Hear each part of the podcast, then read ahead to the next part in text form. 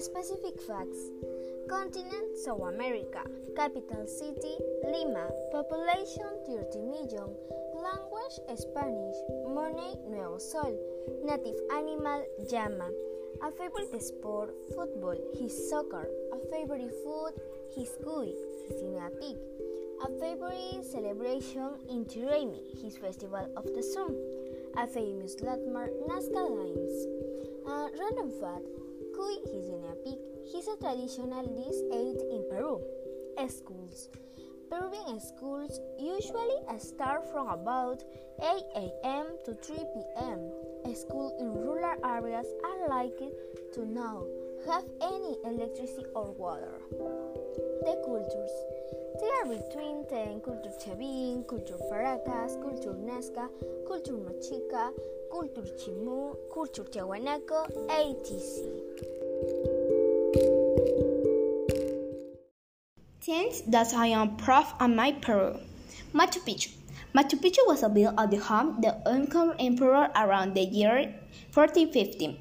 It's a famous landmark in the Peru and visited by many people. History. The history of Peru dates back to about 20,000 years BC, approximately when the territory began to populate it with groups of men and women, hunters and gatherers. The Nazca lines remain in a subtle mystery. From the sky, the hummingbird, the monkey, the cowacadle, the heron, and the spider can be clearly distinguished. The Nazca lines in the southern Peru are a group of pre-Columbian, lived the streets all across the Sierra Sands. They cover over almost the 1,000 kilometers, and there are around 300 different figures, including animals and plants. Ceviche, lomo saltado, ají de gallina, causa rellena, pachamanca, arroz con pollo, tallarines saltado, and aguadito. Vicuña.